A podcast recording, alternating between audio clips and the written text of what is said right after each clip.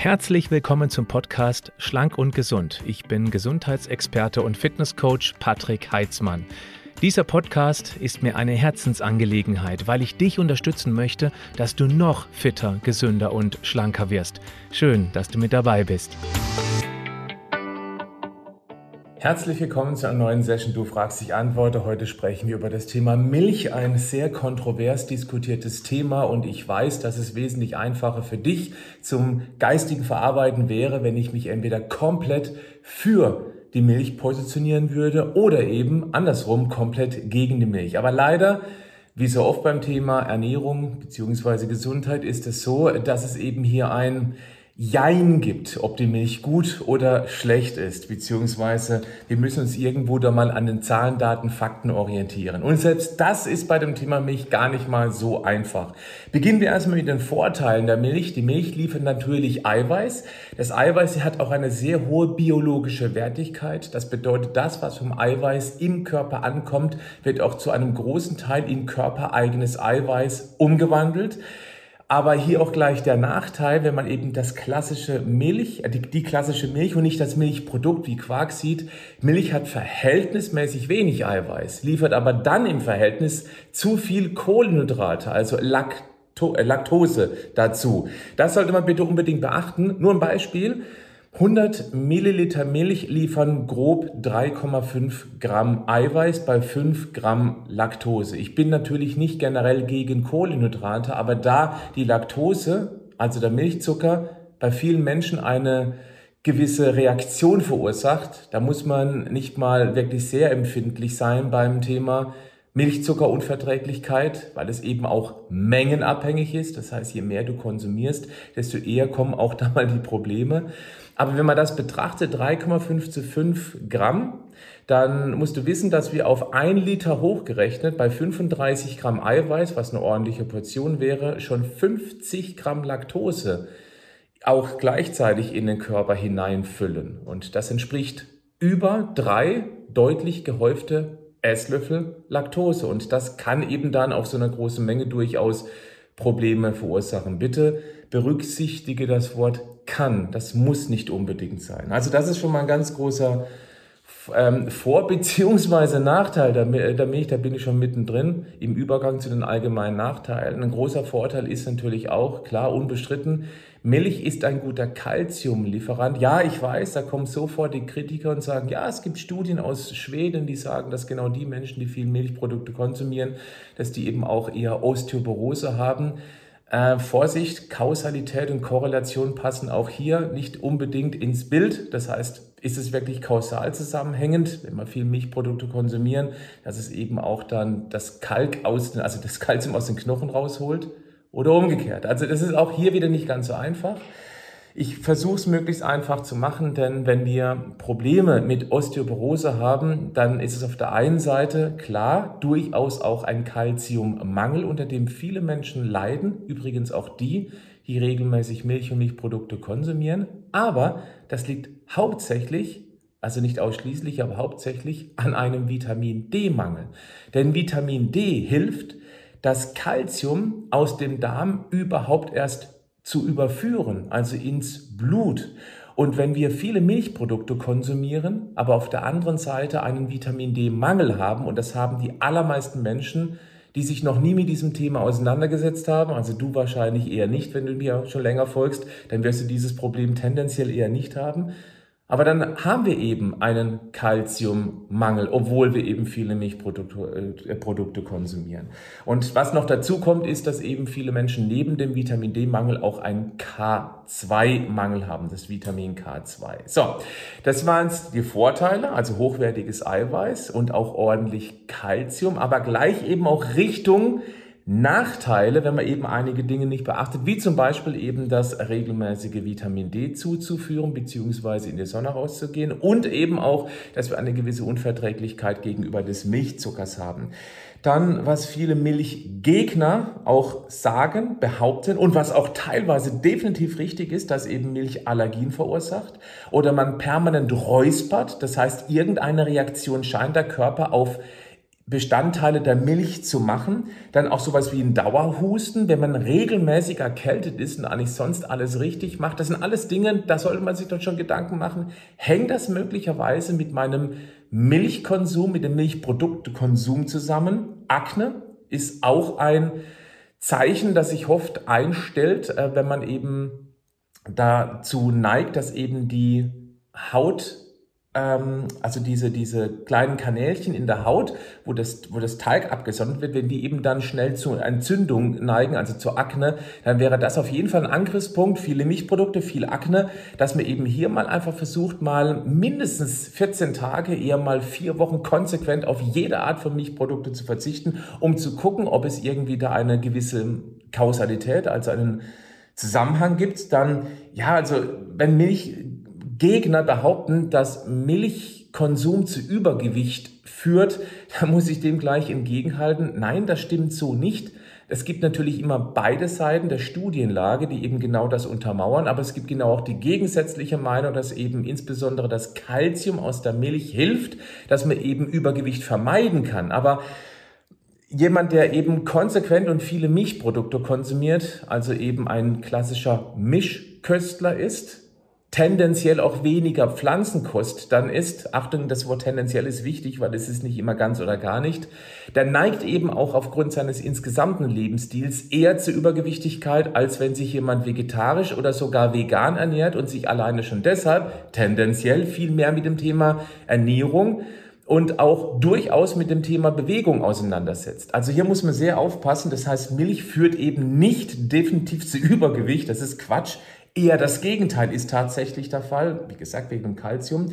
Dann, was auch behauptet wird, es führt zu Diabetes, sogar Typ 1, also der juvenile Diabetes, was eher Richtung Autoimmunerkrankung geht.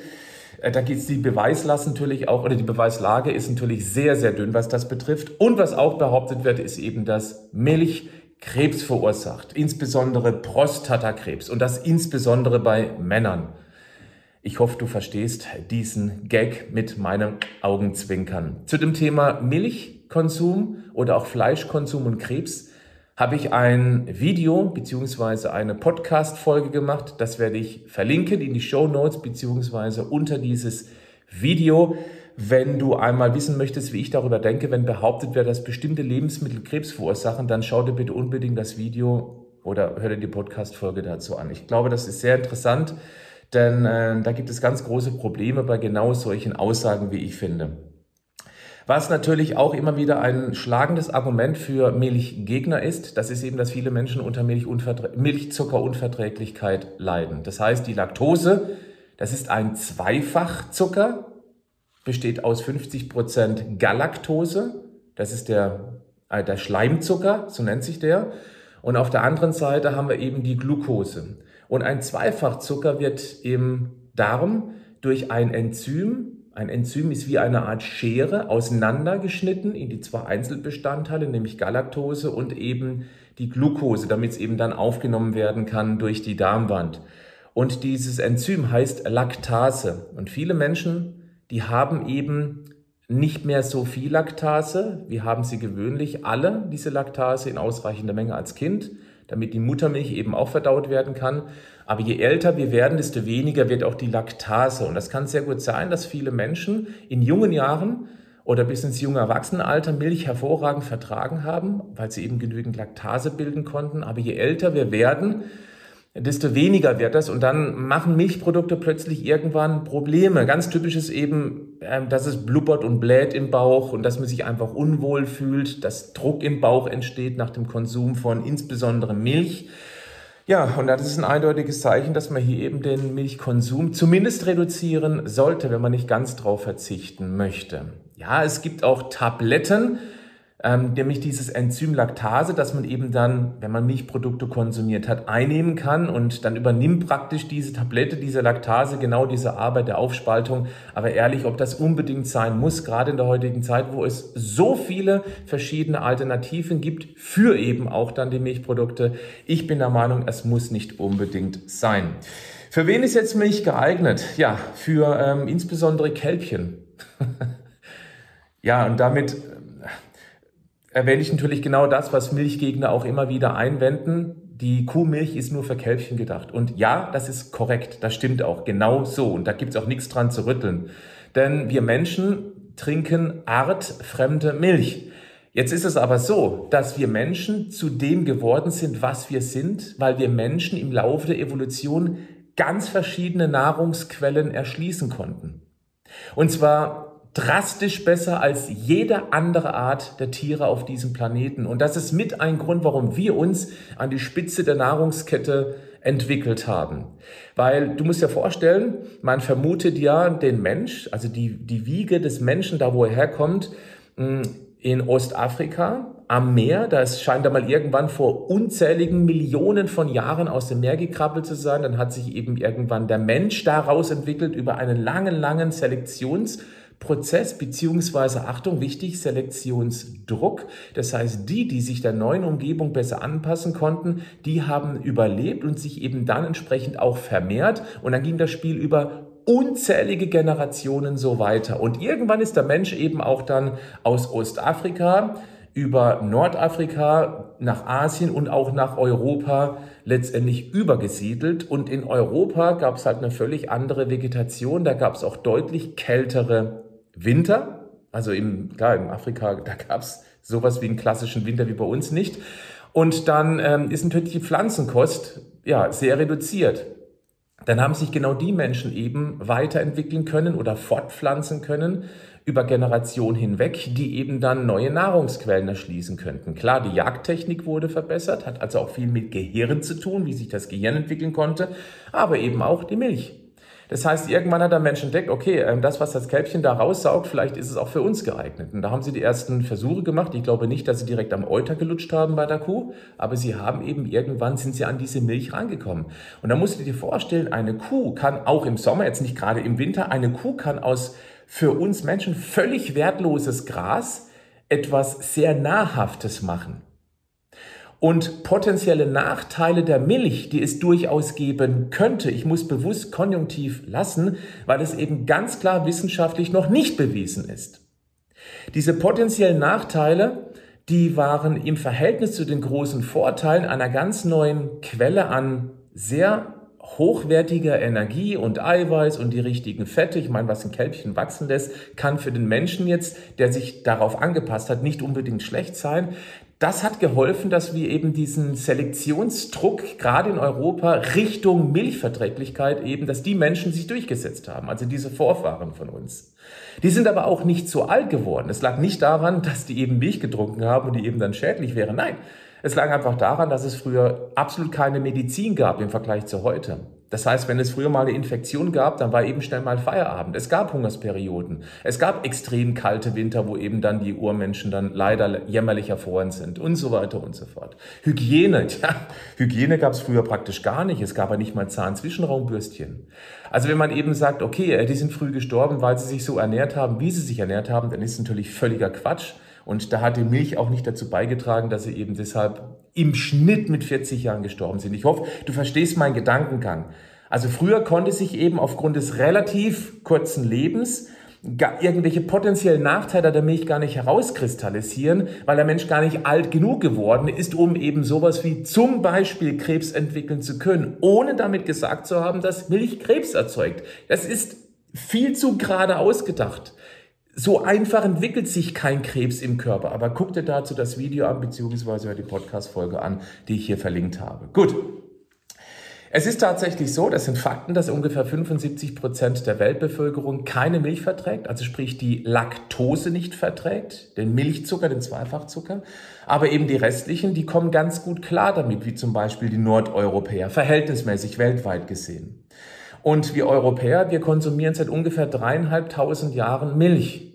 Also natürlich früher deutlich weniger und es wurde immer mehr durch die wachsende Industrialisierung der Landwirtschaft und somit konnte eben der Mensch auch irgendwann sesshaft werden, hat nicht nur Getreide angebaut, er hat eben auch Viech gezüchtet, hat aus dem wertlosen Gras etwas Nahrhaftes gemacht, nämlich die Milch und die daraus entwickelnden Milchprodukte. Und ähm, ja, deswegen ist es für uns auch ganz gut verträglich. Ich möchte auf einen ganz wichtigen, für mich entscheidenden Punkt hinweisen, wenn es immer wieder heißt, Milch ist schlecht. Ja, Milch kann schlecht sein, wenn es vor allem minderwertige Milch ist. Damit meine ich, dass viele Kühe ein Leben führen, die sie nicht führen sollten. Ein furchtbares Leben. In viel zu engen Stellen, mit Kraftfutter auf Ertrag letztendlich ausgerichtet, nicht auf Qualität, Lebensqualität der Kuh. Man muss auch ganz klar sagen, aus tierethischen Gründen, das darf man auch bitte an dieser Stelle nicht verdrängen, wenn man sich entscheiden möchte für oder gegen die Milch, dass eben die Kuh selbstverständlich künstlich geschwängert wird. Dann wird das Kälbchen sehr, sehr schnell von der Mutter entfernt und die Mutter produziert weiter Milch und wir Menschen profitieren dann von der Milch. Und also das ist schon tierethisch äußerst fragwürdig, um es mal ganz, ganz vorsichtig zu formulieren. Also das sollte auch mit in die Entscheidungsfindung mit einfließen, wenn man eben sagt, ja, also Milchprodukte brauche ich jetzt eigentlich nicht mehr so viel. Ich habe früher sehr viel Milch getrunken und aus diesen tierethischen Gründen, ich konsumiere nach wie vor noch Milch, aber nur ein Beispiel, also aus meinem Leben. Ich trinke keine Milchkaffee mit klassischer Milch mehr. Außer ich bin unterwegs und es gibt nichts anderes. Was ich mache, ich nehme einfach eine aufschäumbare Hafer, ein Haferdrink. Man darf es ja nicht Milch nennen. Ja. Ähm, und das geht. Und mir schmeckt es sogar besser. Also das ist echt sehr interessant. Hätte ich früher auch nicht erwartet. Aber ich esse zum Beispiel immer noch super gerne Quark. Aber da gucke ich auch immer, dass ich eine möglichst gute Qualität nehme. Jetzt bin ich aber auch in der finanziellen Lage, dass ich mir auch einen Quark, 250 Gramm, für, ja gut, ich meine, die kosten 89 Cent bei uns. Also das ist jetzt auch kein finanzieller Harakiri, auch nicht für die, die vielleicht ein bisschen knapper bei Kasse sind. Wie gesagt, also die Qualität der Milch, weil das Tier einfach auch viel besser gehalten worden ist, das sollte unbedingt mit in diese Entscheidungsfindung mit einkalkuliert werden. Gut. Die Frage ist, ob wir heutzutage Milch brauchen. Ganz klare Aussage, nein. nein. Früher war es durchaus sehr wichtig, weil es eben eine sehr wertvolle Nahrungsquelle war. Wir haben heute so viele Alternativen, auch Milchalternativen, dass es nicht mehr zwingend sein muss. Und auch hier sollte man überlegen, okay, wenn man gerne Milchprodukte konsumiert, ich möchte niemanden das ist, das ist nicht meine Absicht, dazu motivieren, komplett aufzuhören. Das muss jeder für sich selbst entscheiden. Ich möchte nur motivieren, sich Gedanken darüber zu machen, wo könnte ich meinen Milchkonsum alleine aus tierethischer Sicht und möglicherweise eben auch aus ökologischer Sicht und dann auch möglicherweise auch aus gesundheitlicher Sicht, wobei es da viele, viele Fragezeichen gibt, das muss man ganz klar sagen. Wo könnte ich meinen Milchkonsum etwas reduzieren? Nicht gleich ganz oder gar nicht, schwarz oder weiß, null oder eins, an oder aus, sondern eben, muss es unbedingt die Milch im Kaffee sein oder gibt es auch mal eine Alternative, die ich einfach durchtesten könnte? Bei mir ist es zum vollen Erfolg gekommen, denn mir schmeckt das mittlerweile mit meiner Barista Milch, also Drink, deutlich besser als mit der Milch. Jetzt gibt's noch die Ausnahme von fermentierten Milchprodukten. Die haben tatsächlich nachweislich, auch hier ist die Studienlage sehr, sehr gut mittlerweile, einen ganz klar vorteilhaften Effekt auf die Gesundheit. Das bedeutet, wenn Milchprodukte speziell bearbeitet worden sind, mit speziellen Bakterien beispielsweise, mit Mikroorganismen, dann ähm, bilden sich hier Stoffe, die für die Gesundheit sehr, sehr zuträglich sind. Also das ist auf jeden Fall eine klare Empfehlung, dass man eben zum Beispiel zu Joghurt greift, Kefir, Buttermilch, ja, Buttermilch Natur. Meine Frau trinkt es unheimlich gerne. Ich finde, es schmeckt so, als ob die Kuh noch nicht ganz fertig damit war. Ist auch eine reine Geschmacksfrage. Wenn es möglich ist, dann produziert man das sogar selbst, gerade so ein Kefir selbst zu produzieren. Das macht nicht wirklich Arbeit. Es geht relativ schnell, wenn man es einmal verstanden hat, wie das funktioniert. Man holt sich so einen Kefirpilz, da muss man mal ein bisschen googeln, wo es sowas gibt. Und dann kann man sowas selbst produzieren. Und so ein selbstgemachte Buttermilch oder so ein Kefir ist drastisch gesünder als all das Gekaufte. Warum? Weil beim Gekauften, da muss man wissen, dass die in den Regalen stehen und dann können die Mikro Organismen natürlich nicht so arbeiten, wie es theoretisch möglich wäre, weil sich Gase bilden. Und wenn sich Gase bilden, dann platzt irgendwann ein Deckel auf. Das gäbe eine, gäbe eine ziemliche Sauerei im Kühlregal. Und deswegen wird das natürlich nur verhältnismäßig homöopathisch mit bestimmten Bakterien versetzt, dass es eben so schmeckt, als ob es sehr, sehr, sehr gesund wäre. Aber im Vergleich zu einem selbstgemachten Kefir bzw. Buttermilch da kommt gekauftes nicht dran. Auch wenn es trotzdem okay ist, muss man ganz klar sagen. Ja, aber ruhig mal das Experiment wagen. Ich glaube auch in einer Zeit, wo die Lebensmittel immer teurer werden, ist es ohnehin spannend, sich mal mit dem Thema selbstgemachte Lebensmittel auseinanderzusetzen. Also das wäre auch eine Möglichkeit. Es gibt ja auch Joghurtmaschine, wo man sich selber das Joghurt anzüchten kann. Es schmeckt auch besser. Warum? Weil da auch ein bisschen Stolz noch als Nachtisch mit dabei ist. Dann ähm, grundsätzlich ist es so bei Milchprodukten, wie schon erwähnt, ich bin ganz großer Fan von Quark, weil eben die Eiweißdichte sehr hoch dabei ist. Also 100 Gramm Quark liefert ungefähr um die 12 Gramm Eiweiß. Das ist echt eine Menge für so ein Milchprodukt. Und wenn man jetzt nicht gerade den Magerquark nimmt, dann, also ich nehme immer 20% Fettquark, meine Kinder bekommen eher 40% Fettquark damit es auch wirklich richtig gut schmeckt. Und es macht auch lange satt. Vor allem die Kombination aus Eiweiß und Fett ist das, was uns sehr, sehr lange satt macht, ohne den Blutzucker empfindlich bzw. negativ zu beeinflussen. Auch das ist ein großer Vorteil. Dann sollte man auch wissen, dass eben gerade so fermentierte Milchprodukte, dazu gehört auch Quark, Joghurt, eben Kefir und Buttermilch, dass die weniger Laktose haben und das hilft natürlich auch dann wieder gerade bei den Menschen, die eben ab einer gewissen Menge Milchzucker Probleme bekommen. Auch da kann man durchaus experimentieren mit einer kleineren Menge. Dann noch der Tipp, ganz wichtig, ähm, Milch ist kein Getränk. Also auch wenn man immer sagt, zwei Liter am Tag als grobe Flüssigkeitsorientierungsmenge, sage ich, dazu zählt die Milch nicht. Sonst sagt man, okay, ich habe schon einen Liter Milch getrunken und hat automatisch im Unterbewusstsein immer motivierend mit dabei, ich trinke meinen Liter Milch, dann habe ich schon mal einen Liter Flüssigkeit. Ich würde es komplett trennen. Weil wenn du mehr Wasser trinkst, dann könnte es auch sein, oder auch Tee oder sonst irgendwas, dann kann es auch gut sein, dass du automatisch etwas weniger Milch trinkst. So. Dann möchte ich noch einen Tipp loswerden. Wer mir schon länger folgt, der hat den schon ein paar Mal gehört, aber das ist ein Tipp, den wende ich selber schon seit 15 Jahren an, mindestens. Ähm, und zwar folgendes. Du weißt, ich konsumiere sehr gerne Eiweißshakes. Das mache ich mittlerweile auch schon über 20 Jahre und ich werde auch nicht mehr damit aufhören, weil es mir erstens sehr gut tut und zweitens, weil ich das für äußerst sinnvoll erachte in der heutigen Zeit und weil es auch lecker schmeckt. Was ich aber mache, ist folgendes.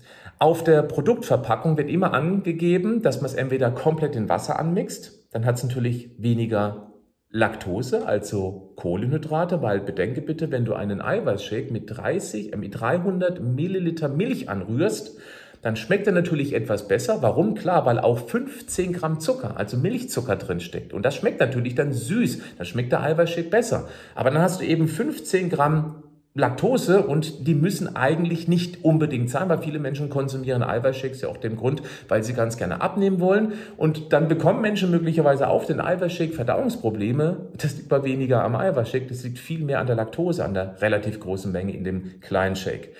Und andere machen das eben in Wasser. Klar, das ist, wäre die allerbeste Möglichkeit. Da bin ich auch sehr stolz, dass die Vita Moment Proteinshakes in Wasser hervorragend und auch sehr cremig schmecken. Das geht also. Aber ich mache das folgendermaßen, schon immer. Ich nehme die fettreiche Milch, also die 3,8 oder 3,5 Prozent Fett, mache aber nur verhältnismäßig wenig in meinen Shaker rein, so 0,1 Liter, 100 Milliliter. Und dann mache ich eben meine zwei Esslöffel Proteinshake rein und dann den Rest mache ich dann mit Wasser, verdünne ich mit Wasser. Warum tue ich das? Ich drittle meinen Laktosegehalt in diesem Shake. Das heißt, wenn ich nur 100 statt 300 Milliliter Milch nehme, dann habe ich statt 15 nur 5 Gramm Laktose. Also das ist wirklich homöopathisch und überschaubar. Wenn ich es nicht gänzlich in Wasser mache, mache ich auch manchmal, aber mir schmeckt es in Milch doch besser. Der Fettgehalt, der relativiert sich ja auch, weil wenn du 1,5% Fettmilch mit 300 Milliliter nehmen würdest, dann hast du ja 3 mal 1,5 hast du 4,5 Gramm Fett. Wenn ich aber 0,1 Prozent, äh, 0,1 Liter nehme mit 3,5 Prozent, dann habe ich nur 3,5 Gramm Fett statt 4,5. Also habe ich weniger Fett, aber das Fett hilft mir, dass der Shake deutlich cremiger schmeckt. So mache ich das. So spare ich ein paar völlig unnötige Kalorien, wie ich finde, und auf der anderen Seite habe ich den Milchkonsum reduziert. Mittlerweile muss ich auch ehrlich gestehen, ich mache es gar nicht mehr so mit der Milch. Ich habe das viele, viele, viele Jahre genauso gemacht. Mittlerweile nehme ich aber auch hier ein Haferdrink, mache aber ja genau die gleiche Strategie. Der Haferdrink, der hat ein paar Kohlenhydrate, die machen den Shake noch ein bisschen leckerer, mache aber auch nur relativ wenig rein, den Rest mache ich mit Wasser. So mache ich das. Aber so hast du mal zwei Optionen, wie du die Milch völlig problemfrei reduzieren kannst und da sogar noch gesundheitlich und auch finanziell profitierst, weil du brauchst ja weniger Milch und Wasser ist nun mal deutlich günstiger als die Milch. So, jetzt aber zum Schluss ganz kurz zusammengefasst, ist Milch also gesund oder nicht? Also die Studienlage zur Milch, die ist total uneinheitlich. Es gibt Studien, die sagen, Milch ist super gesund aus dem und dem Grund oder den und den Gründen. Und genauso umgekehrt gibt es die Studienlage, die sagen, Vorsicht. Auch, weil immer mehr über die sogenannte mRNA gesprochen wird. Das sind also winzigste Informationseinheiten in der Milch, die dem Kälbchen Befehle fürs Wachstum geben. Und das soll eben einer der Gründe sein, warum eventuell Krebs entstehen könnte, beziehungsweise Krebszellen, die entstehen, im Wachstum gefördert werden können. Nochmal, da gibt es die Studienlage gibt noch nicht so viel her, dass man, dass genau das belastbar wäre. Wie du in einem anderen Video, Podcast hören, erkennen wirst, es ist nicht so einfach, Krebs zu bekommen. Da müssen schon ein paar blöde Faktoren zusammenkommen, damit sowas entsteht. Und deswegen Milch macht Krebs, das ist mir zu einfach, das ist mir zu oberflächlich gedacht. Also Studienlage Überflüchtling, äh, ähm, ähm, äh, äh, wie heißt nicht nicht über Studienlage ist einfach uneinheitlich, alleine schon, weil typische Ernährungsstudien sind Beobachtungsstudien und äh, da fließen so viele andere Faktoren ein, dass man das nicht ganz klar auseinanderhalten kann. Die, mein Tipp lautet immer, dass man die Milch reduzieren sollte. Auch aus ethischen, auch aus ökologischen Gründen aber eben durchaus auch zum Versuch, ob es möglich wäre und vielleicht sogar individuelle gesundheitliche Vorurteile dadurch ergibt. Einfach mal testen. Man kann auch mal konsequent 14 Tage auf alle Milchprodukte verzichten. Man kriegt schnell ein Feedback vom Körper, hey, uns geht's deutlich besser oder äh, was soll das eigentlich der Blödsinn? Da geht's exakt gleich. Bei mir ist es zum Beispiel so der Fall. Ich spüre keinerlei Unterschied, wenn ich jetzt auf die Milch mal verzichte. Klar, dann könnte ich ja auch darauf verzichten. Ich habe es reduziert. Aber ganz darauf verzichten möchte ich nicht, weil ich eben totaler Fan von Quark bin. Das ist bei mir so, das ist bei mir individuell so. Es gibt auch mittlerweile super tolle Alternativen zur Milch. Mandeldrink, Haferdrink und da gibt's ganz verschiedene Modelle. Da muss man sich etwas durchtesten, weil ja, es gibt Mandelmilch, die schmeckt einfach schlecht, also nicht wirklich sexy, dünn wie Wasser. Man, man vermutet was Mandeliges drin. Das macht keinen Spaß. Es gibt aber auch zum Beispiel Mandeldrink, die richtig gut schmeckt. Ich benutze jetzt einen Haverdrink. Ich benutze einen von Alnatura. Ist unbezahlte Werbung an, diesem, an dieser Stelle. Diese orangefarbene Verpackung, die schmeckt mir. Und damit mache ich dann meine Shakes. Seit mittlerweile jetzt, boah, ich schätze mal zwei, drei Jahren ungefähr. Ich brauche da keine Milch mehr drin. Meine Frau trinkt es mit Milch. Ist doch völlig in Ordnung. Weil es ist einfach besser, weil es, weil es mehr mag. Wenn Milch, dann bitte hochwertige Milch, wenn man es sich leisten kann. Weidemilch oder Heumilch ist immer ganz klar die bessere Variante, weil beide ähm, bei beiden ist es so, dass eben die Tiere viel, viel mehr echtes Gras und Kräuter auf der Wiese abbekommen haben, als irgendwelche Standtiere im Stall, die mit Kraftfutter gefüttert worden sind. Und äh, das sollte auf jeden Fall eine klare Entscheidung zugunsten der Gesundheit und auch zugunsten des Tierwohls sein. Ja, was mich jetzt sehr interessieren würde, wenn du das YouTube-Video schaust, wie denn deine Erfahrung mit Milch ist, gute und schlechte. Also wenn du Lust hast, dann Lasst uns in den Austausch gehen in den Kommentaren. Ich lese alle Kommentare. Ich kann nicht auf alle Kommentare reagieren und antworten, weil YouTube und Podcast sind nicht meine einzige Social-Media-Plattform und ich gucke zumindest, dass ich das Feedback aufnehme, aber eben nicht immer kann ich darauf antworten. Aber ich glaube, der Austausch für alle ist hier sehr interessant. Einfach mal zu gucken, ja, wie sehen es denn die anderen? Und wenn jemand sagt, okay, ich hatte starke Akne und habe auf Milchprodukte komplett verzichtet, seitdem habe ich nie wieder Akne gehabt, dann werden alle die, die starke Akne haben, hoch motiviert sein, genau das zu testen. Und das ist nur ein Beispiel. Es gibt noch andere. Ich hatte permanent Räuspern ohne Ende. Das hat mich immer genervt. Ich wurde immer angesprochen. Habe ich auf mich verzichtet. Es war weg. Alle die, die sich, die genau das gleiche Problem haben, die werden sich ja wiederfinden und motiviert sein, dass sie eben auch mal drauf verzichten, um zu gucken, ob es möglicherweise daherkommt. Ach ja, vielleicht noch hier als Schluss, dass die Milch innerlich verschleimt. Das ist Bullshit. Ja, es gibt Reaktionen, aber das ist äußerst individuell. Und das können auch andere Gründe sein. So, soll es gewesen sein bis an dieser Stelle. Wenn du magst, dann kommentierst du dieses Video und ganz doll freuen würde ich mich, dass du auch meinen Podcast beziehungsweise mein Video hier bewertest mit einem Daumen hoch oder auch, wenn du meinst, einen Daumen runter, ist mir in dem Fall gleich. Aber es gibt auf jeden Fall eine gewisse Relevanz bei YouTube und auch beim Podcast und so wird dieses Video sichtbarer für andere und du würdest mir damit helfen, das nehme ich dann als als ähm, Anerkennung von dir an. Das würde mich unheimlich freuen. Ganz herzlichen Dank, bis zum nächsten Mal. Du fragst, ich antworte.